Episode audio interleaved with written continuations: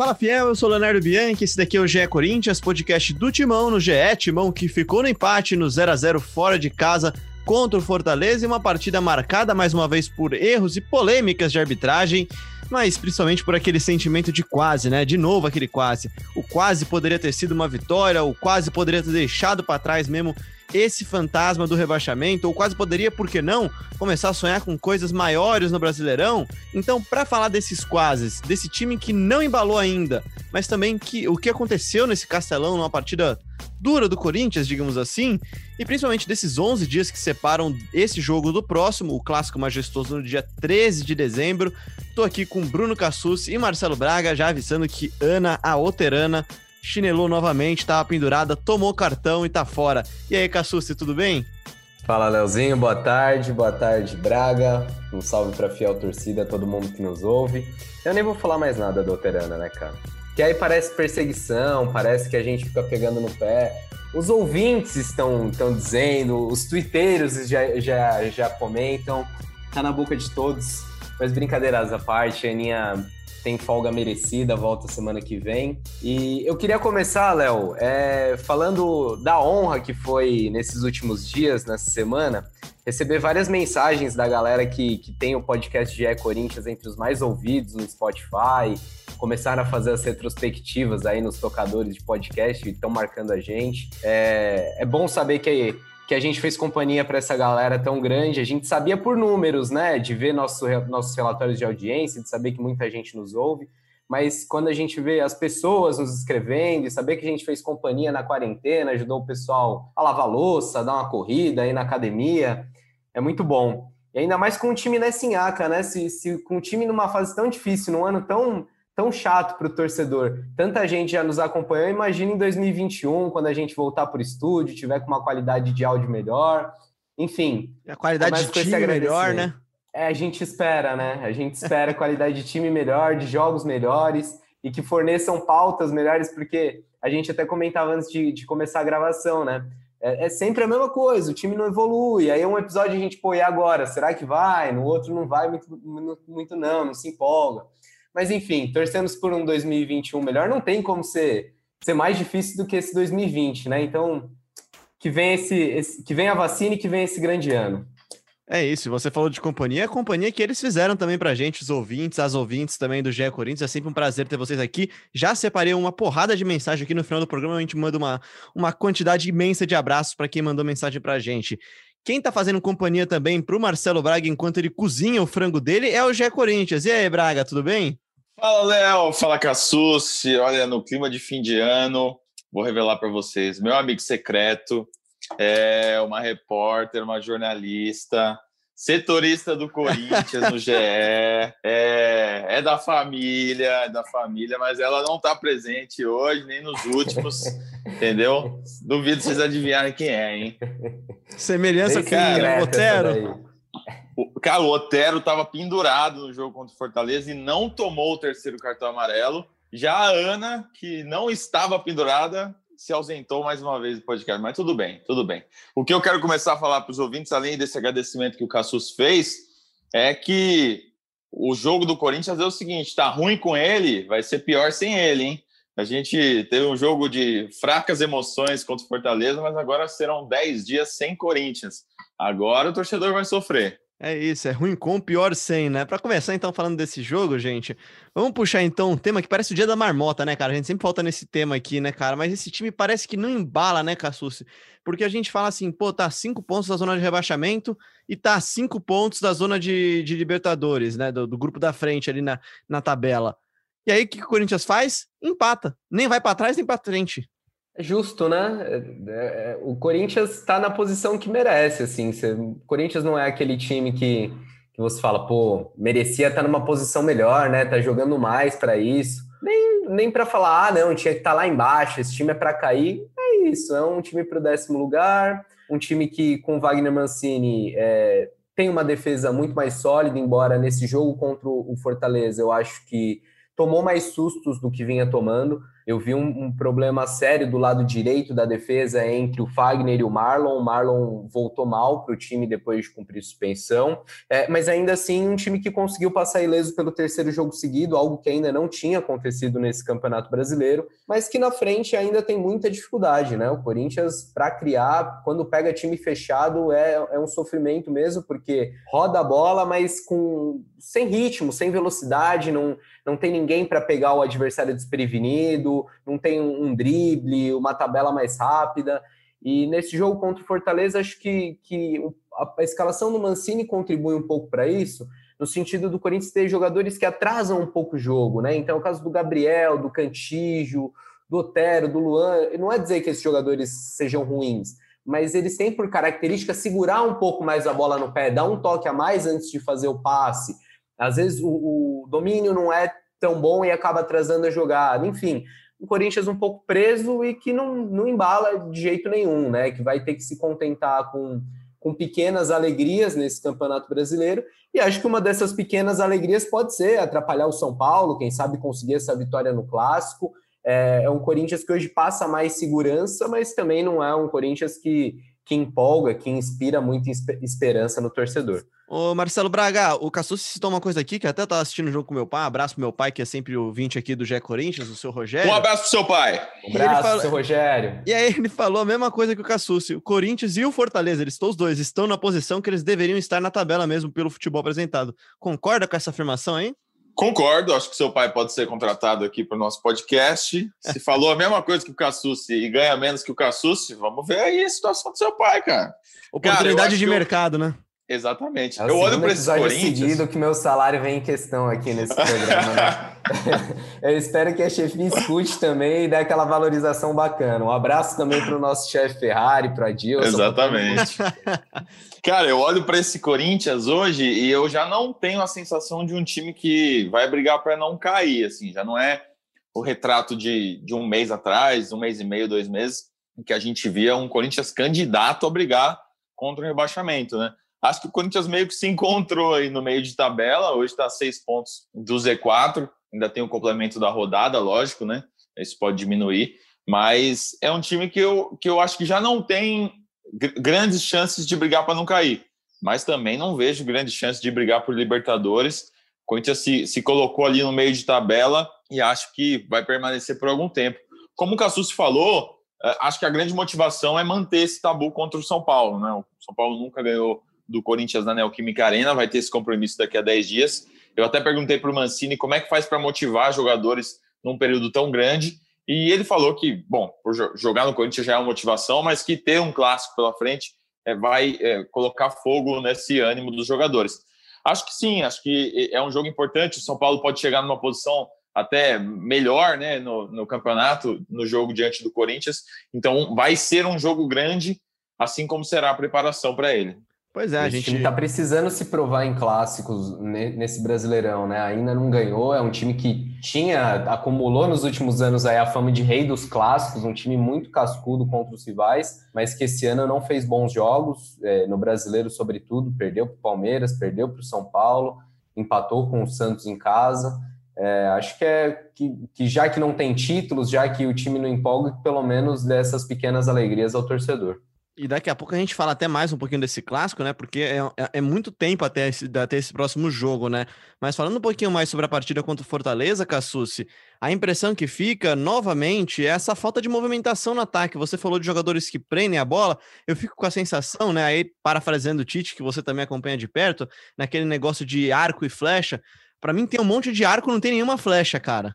Tem razão. O, o, Mancini contra o Curitiba encontrou uma boa solução, que era ter o Lucas Piton espetado pelo lado esquerdo, fazendo uma dobradinha com o Fábio Santos, mas isso não funcionou tão bem nesse jogo contra o Fortaleza. O lado esquerdo é, foi pouco atuante. É, e falta mobilidade, falta velocidade, né? Falta é, um pouco de ousadia também. É, alguém que, que pega a bola e arrisca um drible, que tente um chute de fora da área. Ontem o Luan até, até teve uma boa chance no chute fora, de fora da área, mas ainda é um Corinthians que, que produz pouco, né? O Corinthians teve seus melhores momentos com o Mancini contra adversários que, que deixaram o Corinthians jogar um, um pouco mais também, né? É, já contra adversários mais fracos que se fecham, a gente vê o Corinthians com muita dificuldade. Foi assim contra o Atlético Goianiense num jogo ruim, as duas partidas contra o América nas oitavas da Copa do Brasil, é, o jogo contra o Fortaleza. Enfim, é um Corinthians que, quando é, pega um, um, adversário fechadinho, que se monta para jogar no, nos contra-ataques, é, tem ainda problemas, não, não consegue furar essas retrancas. É, só o América que eu acho que não era um time tão fechadão, né? O América teve é. até até foi para cima do Corinthians né, em alguns jogos, mas, mas eu entendi o seu ponto, concordo. O Corinthians tem dificuldades contra esses, esses adversários mesmo. E, e outra coisa que eu queria destacar é que o Cassus falou de, de faltar jogadores é, que, que puxem o jogo, que chamem o jogo. Eu já esperava mais do Casares nesse momento da temporada. Assim, chegou há um tempinho, é, demorou para entrar em forma, para ficar disponível, mas eu acho que o Casares já poderia estar tá fazendo mais jogadas individuais, quebrando esse esse jogo parado do Corinthians em, em, em alguns determinados momentos. Eu não acho que é difícil também, também você esperar muito do cara em 25, 30 minutos. Eu, eu, queria ver o Casares titular com o Luan, né? E o Mancini, todo jogo que passa, fala: não, ainda não podemos, ainda não podemos. Eu entendo que é difícil, porque são dois jogadores que não, não ajudam tanto na recomposição defensiva, né? Tanto o Casares quanto o Luan, quando estão em campo, o que eles fazem é se adiantar, ficar na linha do jogo e dar o primeiro combate com os dois juntos, alguém vai ter que, que recuar um pouco mais, e aí não é possível. E não é possível por quê? Questão física ou, ou é só característica? A gente vai assumir que um jogador não tem condição de fazer a recomposição defensiva. É inaceitável isso nos tempos de hoje, né? É, me parece que o Casares se apresentou um pouco fora de forma, e a gente já imaginava isso pelo tempo de inatividade dele lá no, no Atlético Mineiro, mas já era para realmente para estar tá rendendo mais e. Tem e uma a lesão gente tá... no meio também, né, Cassucci? Teve, teve a lesão, perdeu alguns jogos, mas ainda assim, né? Acho que, que já, já dava para estar tá mostrando um pouquinho mais. Deixa eu trazer aqui a participação do ouvinte, então. Até uma sugestão do Matheus Vinícius, que é aqui do Garajaú, em São Paulo, participa sempre aqui com a gente, mandou uma pergunta aqui falando sobre esses meio-campistas e sobre o Luan. Fala galera do GE Corinthians, tudo bem com vocês? Eu sou Matheus Vinícius de São Paulo. Gostaria de saber de vocês o que vocês acham do Otero atuar mais pelo meio, mais próximo ao, ao Casares, né, ele estando à, à disposição, e colocar o Luan mais próximo ao centroavante, no caso, o Jô. O que, que vocês acham em relação a essa formação? Um abraço. Vai que é tua, Cassucci. Ah, eu não, não tô tão seguro de que o Otero é a solução para esse Corinthians, cara. O Otero também é outro jogador que, que tem deixado um pouco a desejar. Sem ele, nenhuma comparação muito. com a Ana, tá? A Ana nunca deixa a desejar. A Ana é muito craque, tá? Apesar é... da semelhança do nome e tal, da, da, das comparações aqui, nenhuma semelhança, né? E deixando claro que é uma brincadeira, a Aninha é o craque do time. É, o Otero não me agrada muito. Eu, agora, uma das possibilidades que ele levanta, aí qual é o nome do ouvinte? Desculpa, Léo. Matheus Vinícius. Um abraço para o Matheus. Uma das possibilidades que o Matheus levanta de aproximar o Luan do, do atacante, eu acho que é válida, sim. É, o Corinthians já está numa situação um pouco mais cômoda de ter escapado da zona de rebaixamento, que eu acho que pode permitir ao Mancini é, fazer algum, algumas variações táticas, tentar isso, ainda mais agora que o time vai ter semanas para treinar. E uma delas eu acho que pode ser a de jogar sem ponta, porque assim, a gente já viu que os pontas que estão no elenco não funcionam, né? Não adianta ficar insistindo em Everaldo, Léo Natel, Mosquito, é, Jonathan Cafu. Com todo respeito a esses jogadores, não, não são caras que desequilibram. Podem até compor o elenco, mas não, não tá dando certo. Então, quem sabe mudar um pouco o, o esquema e, e fazer o time jogar sem essa necessidade de ter dois caras espetados, um de cada lado. Talvez é, essa possibilidade do, do Luan mais próximo do centroavante, seja ele o Jô, o é muito difícil que seja, né? Mas, enfim, jogar com o Luan mais próximo do atacante, talvez ter o Casares na armação, não sei, acho que, que o Corinthians precisa testar, porque realmente essa questão dos pontos não está funcionando é algo que falamos aqui desde sempre, né? Desde janeiro. Ah, não, não só não tem funcionado, como muita gente já sugeriu isso nas redes sociais também, né? Um tempo atrás, muita gente falando de um 4-4-2 com Bozelli e Jô. A, a opção Bozelli tá cada vez menos provável também, né, Braga? A gente conseguiu sentir e ver isso agora com a partida contra o Fortaleza, né? É, ele estava com muita expectativa de ser relacionado, né? Já que ele já está 100% do, da lombalgia. É, e, e, e, o Wagner Mancini optou por não levar, ele puxa para ele essa, essa decisão, mas a gente sabe que internamente também tem uma coisa de. É um cara que não está nos planos, é, é, é especial é importante para a comissão dar mais rodagem para o Davó, dar mais minutagem, porque é o cara que vai estar tá aí no início do ano que vem, é, na sequência do campeonato, junto com o Jô.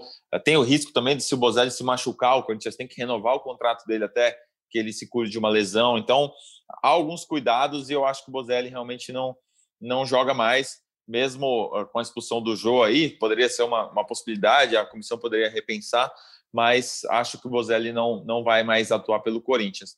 Sobre o Otero, que foi a pergunta anterior, quando o Casares chegou, eu, eu, tive uma conversa com o Thiago Largue, que foi técnico do Atlético no ano, acho que em 2016, se não me engano. Ele comandou o Casares e o Otero lá. E ele me disse que o Otero atuava melhor mesmo pelas duas extremidades. É, é por onde ele rendeu melhor no Galo. O Casares, sim, é um jogador mais, mais central, mais como o Luan, mas o Otero rende melhor pelas pontas. Não acho que, que ele jogar centralizado como camisa 10 resolveria os problemas do Corinthians também, não. Então deixa eu trazer aqui mais uma pergunta então de ouvinte, é dessa vez do Alexandre, que fala desse time burocrático, entre aspas. Olá, boa tarde. Meu nome é Alexandre, sou corintiano de São Paulo, capital. E a minha opinião é que o Corinthians é um time extremamente burocrático. Eu não consigo entender o Wagner Mancini escalar o Lucas Piton, que é um lateral, na posição de meia e deixar dois meias no banco de reservas, como Matheus Vital e Casares. Acho que o time está muito burocrático e com extrema dificuldade em criar jogadas de gol, por isso está empatando tanto. Um abraço. E volta naquilo que a gente tem falado aqui, né? Desse time um pouco burocrático. E aí ele cita um nome que a gente pouco comenta. Impressionante como o Matheus Vital ele nunca se torna uma opção, sim, número um, né? Ninguém lembra dele e fala, não, esse cara pode resolver os problemas do Corinthians, né, Braga? Eu, eu acho que o Vital é, tem a questão da Covid-19 também, né? Ele, ele ficou fora por algum tempo, a gente não sabe como essa doença age no corpo das pessoas, então pode ser que a preparação física tenha considerado que ele não estava pronto para começar, que ele poderia sentir, enfim acho que a questão do Vital ela, ela pode ser melhor investigada. O Casares, sim, é um cara que, que eu acho que poderia jogar, mas como o Mancini já deixou claro na coletiva, ele não pretende botar Luan e Casares. Concordo que está burocrático e, concordo que essa opção do Lucas Piton é, ela não funcionou até agora, né? Lógico, você tem uma, uma dobradinha interessante ali de, de Lucas Piton e Fábio Santos. Às vezes é o Lucas que, que é o cara espetado, às vezes ele faz mais uh, pela esquerda para o Fábio Santos preencher o meio. Acho que tem uma dobradinha interessante, tem uma estratégia aí, né? Não é simplesmente um jogador jogado ali. Mas até agora não surtiu o efeito é, que se espera. Quer completar, Cassucci? Vejo que seu microfone está aberto aí. O, o, o Piton eu gostei no último jogo, não contra o Fortaleza, contra o Curitiba, né? Que foi quando o Mancini optou por essa alternativa. Eu achei que, que foi ok realmente nesse jogo não, não foi bem. Mas é isso, porque quantos nomes a gente já viu passar por esses setores, né? Não só com o Mancini, mas Thiago Nunes, com o Coelho. Porque você coloca o Vital, o Vital não aproveita a chance. Você coloca o Mosquito, ele vai bem no jogo, depois oscila. Léo Natel, a mesma coisa. São jogadores que não conseguem manter regularidade. E aí, em vez de trocar peças, como eu falei há pouco, eu acho que poderia haver uma troca de sistema, já que ninguém está dando conta do recado, pelo menos é, tente se jogar de uma outra forma. É, entendo que até agora era muito difícil, e se o Mancini fosse, digamos, inventar, a gente criticaria, né? Porque a prioridade era escapar da zona de rebaixamento. Não que o Corinthians já não tenha mais essa luta, eu acho que é preciso ficar ligado, não pode relaxar. Mas a situação hoje já é um pouco mais cômoda, o Corinthians já consegue respirar, tem mais tempo para trabalhar. Eu acho que poderia ver isso com mais carinho. Você falou de tempo para trabalhar, e aí eu peguei um dado aqui no Twitter, até a informação do Thiago Salazar da Gazeta, que a gente sempre fala aqui dos jogos depois de semana livre. Será que agora vai? O Thiago Nunes vai ter tempo para trabalhar? Ah, o Coelho vai ter tempo para trabalhar. Teve um mês com quatro semanas livres. Aí tem agora o Mancini com semana livre. Agora ele vai ter dez dias livres ainda para trabalhar. E aí ele, o Thiago Salazar colocou aqui um dado no Twitter que me chamou a atenção. Dos dez jogos que o Corinthians fez em semanas livres nesse ano, foram seis empates e quatro derrotas, zero vitórias. Não sei se isso quer dizer alguma coisa, é mas é. nas semanas livres, quem treina continua sendo o Everaldo, o Léo Natel, o Mosquito, não é o Messi que vem para o CT Joaquim Grava, né? eu acho que em alguns jogos é possível perceber evolução. E eu acho que o torcedor vê essa evolução no time. O Corinthians hoje é um time mais organizado, né? Acho que agora sim, pelo menos agora no trabalho do Mancini, sim, essa evolução é, é vista. Com, com, o Coelho era uma situação ah, mais complicada, porque passava o tempo e a gente parecia que o time estava piorando. É, até no final do trabalho do Thiago Nunes, a mesma coisa. Mas eu acho que agora com o Mancini a gente vê uma evolução. É um time mais sólido, é um time que no ataque ainda. Ele, é ele, mesmo, mais, assim. ele mesmo admitiu na entrevista coletiva Sim. que, tipo assim, é que, que não foi uma grande evolução, né? Que, que tem jogo que vai, vai ficar ali na mesma coisa mesmo, por conta do adversário, por conta de N fatores, assim. A gente poderia ter ganhado o jogo com o pênalti lá do Gabriel também, e talvez a gente estivesse falando de uma sequência de duas vitórias, né? É, não foi um jogo terrível, mas foi um jogo é, razoável, ali, um jogo em que Sim. o Corinthians criou, criou menos do que deveria realmente. Sim, e aliás, é, a gente tem falado mais de arbitragem aqui no podcast do que, do que eu gosto, eu acho esse assunto chatíssimo, evito ficar falando, mas ontem foi demais, né? O que o, que o Braulio fez. Ah, o pênalti no Gabriel, acho que o árbitro estava em cima, então não precisava, não era nem lance de VAR. Aí ele, ele erra na decisão de campo, o VAR não corrige. Eu vi gente falando assim: ah, mas ele deveria pelo menos ter ido no VAR. Só que o VAR precisa chamar, né? Então o Braulio erra em campo, o VAR erra ao não chamá-lo. E, e também na expulsão do Jô, ok, o Jô dá margem ali para discussão, para uma interpretação na câmera lenta. Mas assim, quem jogou bola sabe que ali não foi um soco, era um empurrão, pegou de mau jeito. Acho que o Jô dá um pouco margem para discussão, mas o árbitro foi muito rigoroso na expulsão do jogo, sem ter esse mesmo critério, por exemplo, para dar o pênalti, para dar o pé alto no Otero dentro da área, que ali eu acho que nem foi, mas o lance do Gabriel é indiscutível. É, para mim também é indiscutível que foi pênalti, assim, né? Muita gente discute assim, ah, mas o VAR ele só pode intervir quando é, quando é erro claro e manifesto. O VAR pode chegar para ele e falar, você viu o contato? O cara pode falar que viu e pode falar que viu e para ele não foi pênalti, não quer rever. Eu duvido que o VAR tenha feito isso, porque se o VAR chama ele para ver o lance, ele vai rever o lance. Ah, pelo menos imagino, né? Mas... Infelizmente, a gente tem que adivinhar o que o VAR falou, como Exatamente. foi essa comunicação, né? A gente tinha que ter um sistema mais transparente. E uma coisa que eu já falei em outro episódio aqui: não adianta o presidente André Sanches vir reclamar no Twitter quando o time perde, ou o Alexandre Matos ir lá no Atlético quando o time perde, o São Paulo, o Flamengo. O que precisa, é assim, não é obrigação do Corinthians. Eu só acho que o Corinthians, como um, um dos maiores do país, o Corinthians se coloca à frente para uma série de discussões, poderia também liderar uma discussão para melhorar a arbitragem, porque se cada um só gritar quando se sentir prejudicado, nunca vai haver uma melhora de fato. E o que a gente vê é isso. Cada rodada é um time que está reclamando, mas toda semana, todo meio de semana, tem alguém sendo prejudicado e os jogos sendo prejudicados pela arbitragem. Não só em lances capitais, mas em arbitragens ruins, que picam o jogo, é, que tomam decisões erradas e vão enervando os jogadores. Por uma série de fatores, os jogos são piores também por conta da arbitragem. É, e eu não Essa gosto história do VAR Vai lá, essa, Braga. essa história do VAR, o que me incomoda também é que o, o VAR ele poderia ser usado pelo árbitro como um artifício para acalmar os jogadores, né? Então sai o lance do Gabriel, os jogadores do Corinthians ficam todos inflamados ali, não foi pênalti, foi pênalti, foi pênalti. Cara, vai olhar, custa, olha e depois fala, não foi, beleza, o jogo vai continuar no, no, seu emocional normal. Mas você não vai nem olhar, você irrita os jogadores, você cria um clima dentro de campo. Pô, o VAR tá ali, usa como artifício, né? Eu não entendo essa, essa decisão dos árbitros de ignorar uma coisa que só vai ajudá-los a, a tomar a decisão correta pelo menos para para ouvir, né? Se tivesse parado para ouvir lá, falar, não, o cara vai falar que não teve, enfim. Eu não sei, eu não gosto de dizer de arbitragem mal intencionada, mesmo porque até o Anderson aqui, um dos, dos nossos ouvintes, pergunta, ele é de Viamão, no Rio Grande do Sul, e ele pergunta pra gente se ele acha que o time é prejudicado de propósito. Eu não acredito em, em má intenção, acredito em mal, prepara, mal preparo mesmo, preparação ruim, sabe? É, a arbitragem ela é ruim porque ela não é nem profissional. O cara sai do jogo, amanhã ele vai bater o cartão na empresa dele. A arbitragem não é profissional.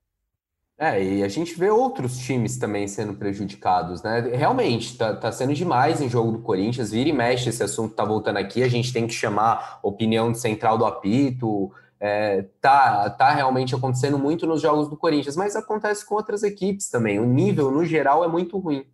É, eu tô com você nessa. Acho que o nível é pior do que, do que a maldade. Não acho que é a maldade, não. Acho que é só uma falta de critério mesmo. Enfim, né, gente? E, e falando sobre o Jô também, e muita gente falando também do Jô, já que a gente tá falando dele, Braga, se ele tá fora de ritmo ainda, né? Muita gente questionando a escalação dele como titular. Realmente, ele poucas vezes, não lembro de nenhum lance dele ter tocado na bola com perigo ou com chance de criar perigo, enfim, pouquíssimas vezes que ele apareceu, a não ser no momento do VAR, né?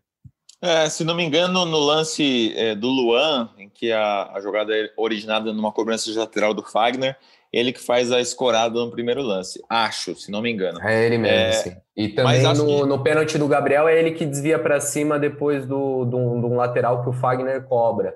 É, o, o Jô, ele é, participa mais fazendo a casquinha do que finalizando, do que construindo como pivô. É, é muito, muito lançamento para ele quebrar, tiro de meta, lateral, mas participação mesmo com finalização, pivô, passe foi muito pouco, né, Braga? Desculpa interromper o raciocínio.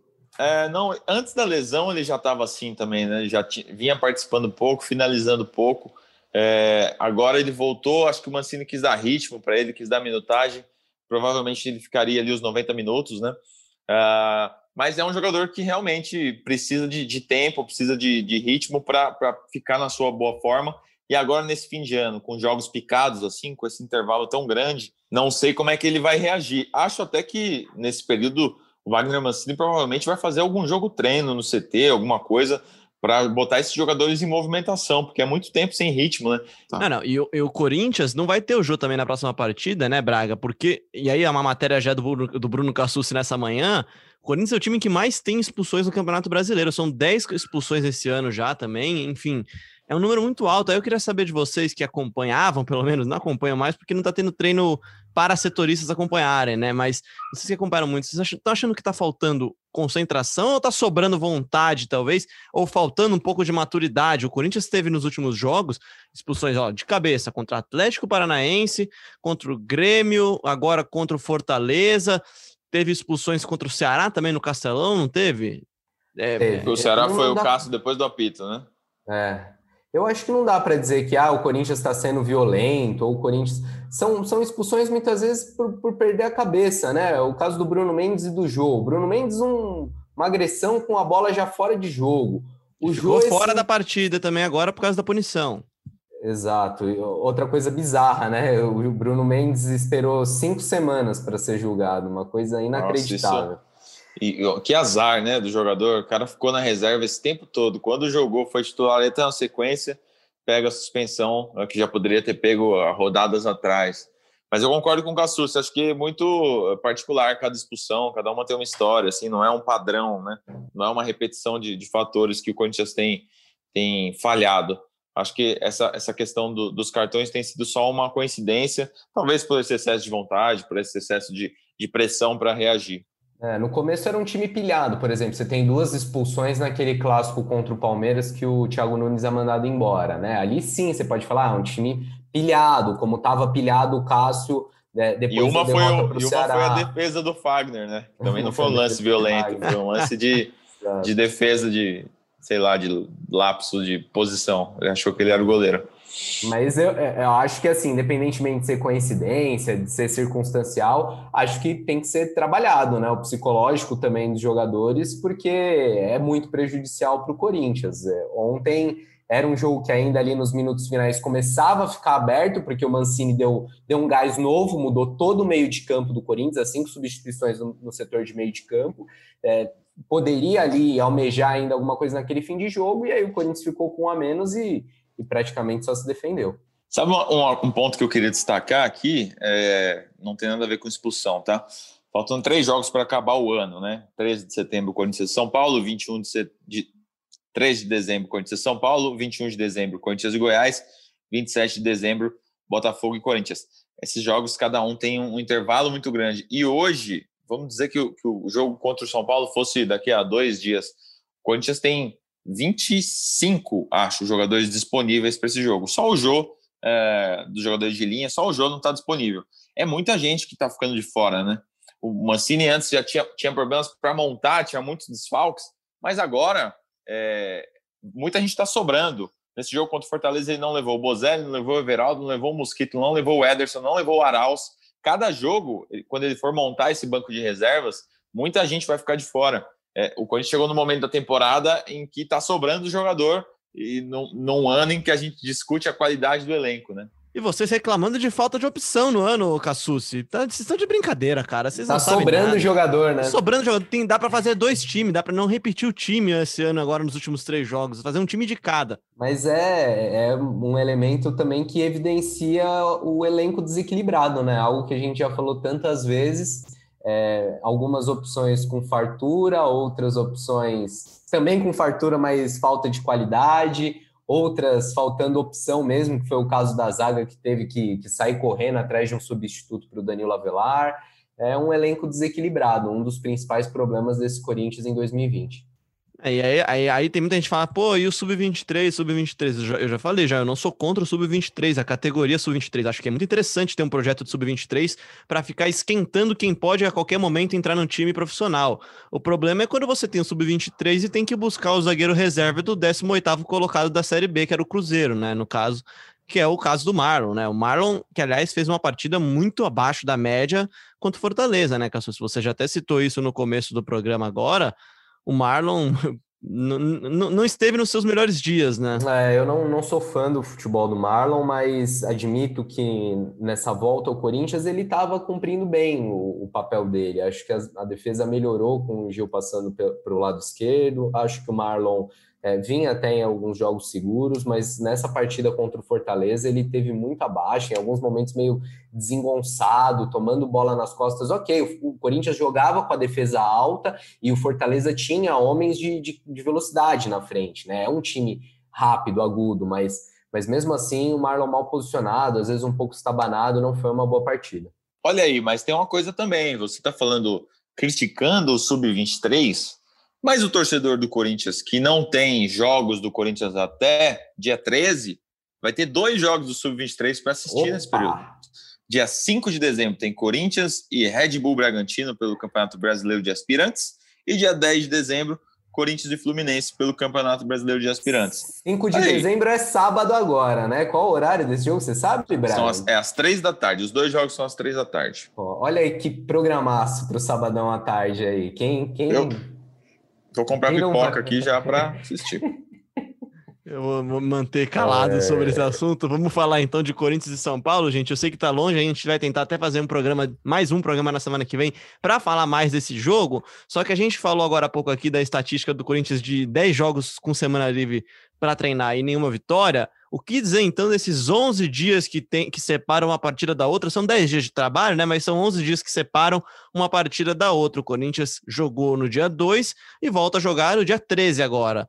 O que, que esperar então desses dias mesmo de trabalho? O Corinthians ainda está em Fortaleza, né, Cassucci? É, tem que esperar dias mais intensos do que foi hoje, porque quinta-feira, enquanto gravamos aqui o podcast, o treino do Corinthians foi, foi na praia, foi um clima bem, bem leve o pessoal brincou de altinha, jogou um futevôlei.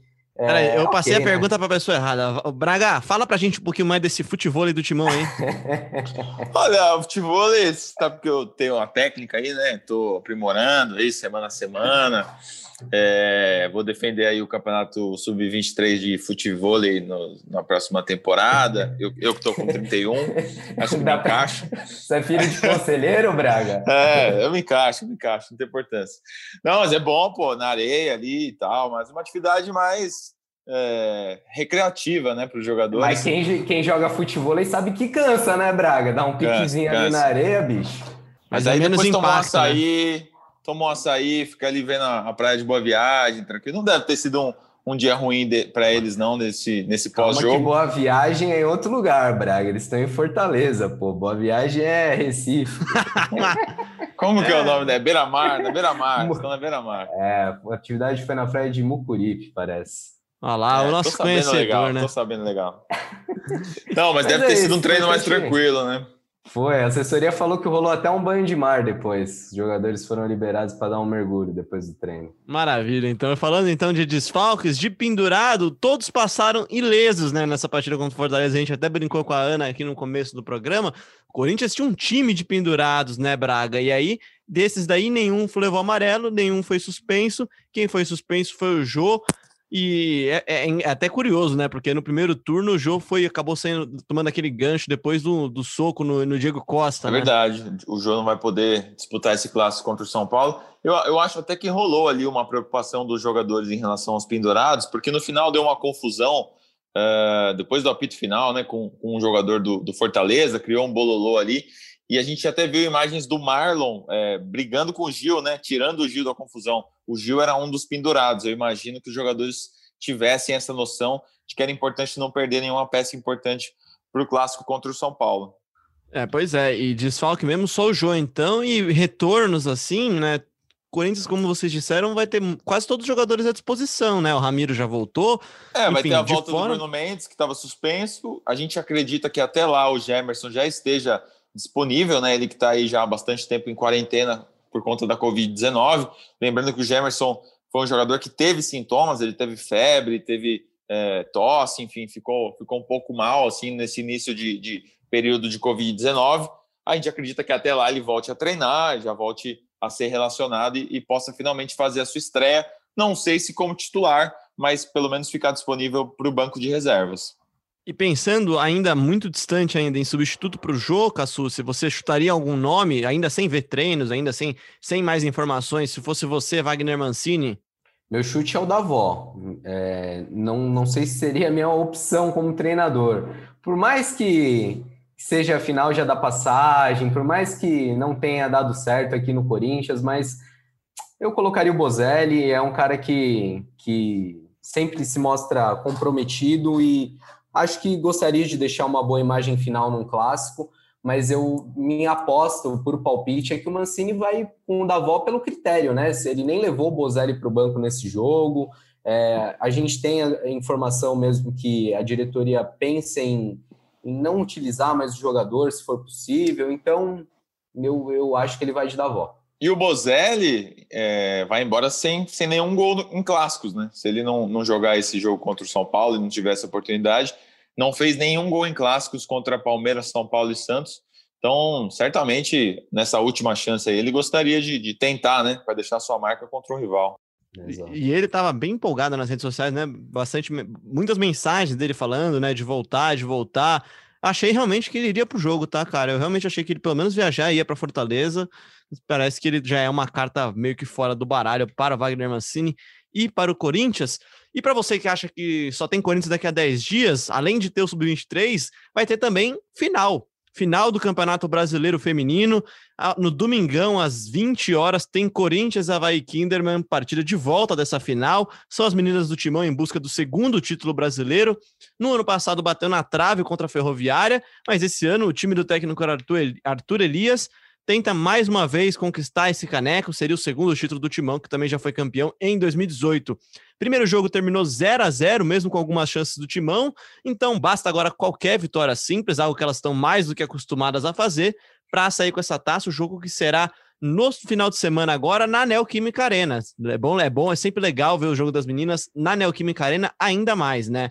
E vitória também, aliás, que veio nessa quarta-feira, isso porque no Paulistão Feminino teve derby já, teve clássico, e o Corinthians saiu na frente na semifinal, fora de casa, em Vinhedo, onde o Palmeiras manda os jogos. O Timão venceu por 1 a 0 com um gol da Gabi Nunes, as meninas que são as atuais campeãs paulistas e também buscam levar vantagem agora para essa segunda partida da semifinal, tentar conquistar mais um caneco, a partida de volta no dia 10 de dezembro na Arena Barueri. Eu acho que esse desse... jogo do domingo sim um programão, né? A gente esse sim, do, programaço. Do Horário até legalzinho para ver um futebol e o time feminino do Corinthians sempre joga muito bem, um futebol bacana de se ver.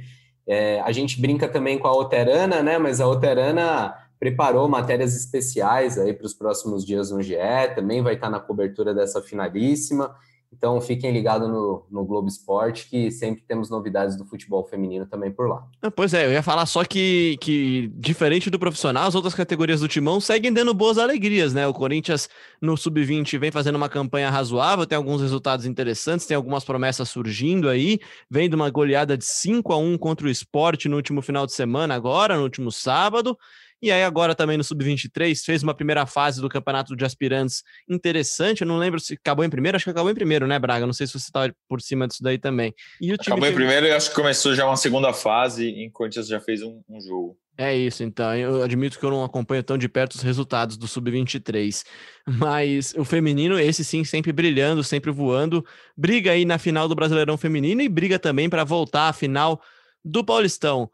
Como o Cassucci disse no começo, gente, teve muita gente nesse final de ano que já começou o clima de retrospectiva, já tem mandado aquelas, aquelas mensagens carinhosas, sorteado amigo secreto. A gente vai fazer o nosso amigo secreto aqui do Gé Corinthians, ô, ô Braga? Não, eu já revelei quem eu tirei, né? Eu já revelei aí no começo do episódio. Ah, verdade, vocês... mas tem que fazer todo mundo junto, né? Tem que fazer todo mundo junto, né? Vamos tentar trazer todo mundo aqui. A gente faz amigo secreto do Gé Corinthians, a gente traz Mancini, enfim. Muita gente Boa mandando... tarde a todos. Batata, né? Muita gente mandando mensagem, porque rolou essa semana uma tal de retrospectiva no Spotify, um dos nossos tocadores, onde você encontra o GE Corinthians, e muita gente mandando mensagem falando que a gente estava no primeiro lugar desse ranking, e aí a gente prometeu e está aqui cumprindo a promessa, então mandando um abraço aqui para Patrícia, que a gente falou, no, no, da Patrícia a gente foi o mais ouvido aqui da Patrícia do ano inteiro. Mas tem também aqui o Gui Torres, que falou aqui, agradeceu a companhia, a gente que agradece, Gui. Uh, deixa eu ver quem mais aqui. O Matheus Vinícius, que participou aqui do podcast também em áudio no comecinho aqui, mandou mensagem. Ele ouve a gente pelo Deezer também, falou que a gente é F, não sei o que, isso quer dizer. Um grande abraço aqui também para o Pedro, o corintiano aqui, que ele é o arroba dele. O João Rafael também, também primeiro aqui no podcast dele. O corintiano de Itaquera aqui, o Corengão 1977, também manda a gente aqui em primeiro lugar. O Matheus Rocha deixou a gente em segundo lugar. Tem o café da manhã da Folha, que também é muito bom, mas a gente está em segundo lugar aqui, então também já vale. Um grande abraço pro Diogo, Diogo Venturelli, nosso companheiro de Gé, que está sempre aqui. Já participou aqui do podcast do Gé Corinthians também, e é um ouvinte assíduo também do Gé Corinthians. O Ebert Lima, o Gustavo Saab também está sempre aqui. O Lucas Vieira aqui também mandou pra gente mensagem. Deixa eu ver quem mais aqui. O Natan mandou mensagem, o Matheus Pinheiro, nosso companheiro de ESPN também, falou que a gente tá aqui no lugar dele também, aqui no ranking deles. O José Faleiros, esse daqui é o 20 assíduo, né, Braga? Tá sempre com a gente. Esse é seu parente, né, cara? Todo episódio você fala, ou, ou você tá devendo algum dinheiro pra esse cara aí, tem que pagar. Ó quem apareceu, ó quem apareceu. Vocês estão ouvindo? A Maquita aqui, deu pra ouvir? Participação Pô, não ouvi. especial também. A gente deve estar tá no, no top ranking aí também, deve estar tá entre os cinco primeiros. Maquita no Jeca. Dia a gente vai soltar é, essa hashtag. Tem, ó, o Juan Borgonovo aqui mandou pra gente, também estamos em primeiro lugar no podcast dele. Enfim, muita gente participando e realmente é muito legal quando vocês mandam essas participações. Já fica o recado aqui, segue a gente aí no seu tocador, no Spotify, na Apple, no Google, no Pocket Cast, no Deezer, enfim, e avalia a gente também. Marcelo Braga, seu recado final, um grande abraço e até semana que vem, né? Vamos ficar 11 dias sem se falar não, né? Léo, eu, eu achava que a gente ia ficar uns dias sem se falar, tava feliz, mas já que você, está dizendo isso, então vamos gravar um novo episódio aí nesse período. Estamos buscando convidados especiais, então você que for jogador de futebol, já foi campeão pelo Corinthians, já fez gols importantes, estiver nos ouvindo, pode mandar mensagem que você é candidato a ser entrevistado pelo podcast é Corinthians. Estaremos entrando em contato. Muito obrigado pela sua participação e um abraço. Espero que você tenha tido uma boa refeição aí. Você que, que grava, cozinha, lava louça, tudo ao mesmo tempo. Grande abraço, Braga. Sou jogador dinâmico, grande... né? É, polivalente. polivalente, né? Joga em todas. Cassucci, grande abraço. Até semana que vem. Valeu, Léo. Valeu, Braga. Um abraço para todos que nos ouvem. E logo mais estamos de volta aí com mais GE Corinthians. Assinem, recomendem, comentem lá nos tocadores, deem cinco estrelas e é tudo nosso. Abraço. É isso, espero que você tenha aproveitado para dar aquela corridinha agora, lavar aquela louça, cozinhar, por que não também, enquanto ouve o GE Corinthians, se inscreve, segue a gente. Lembrando que você sempre encontra a gente no ge.globo podcast ou no seu tocador favorito. Eu sou Leonardo Bianchi, esse daqui foi mais um GE Corinthians que volta agora na semana que vem com mais um episódio.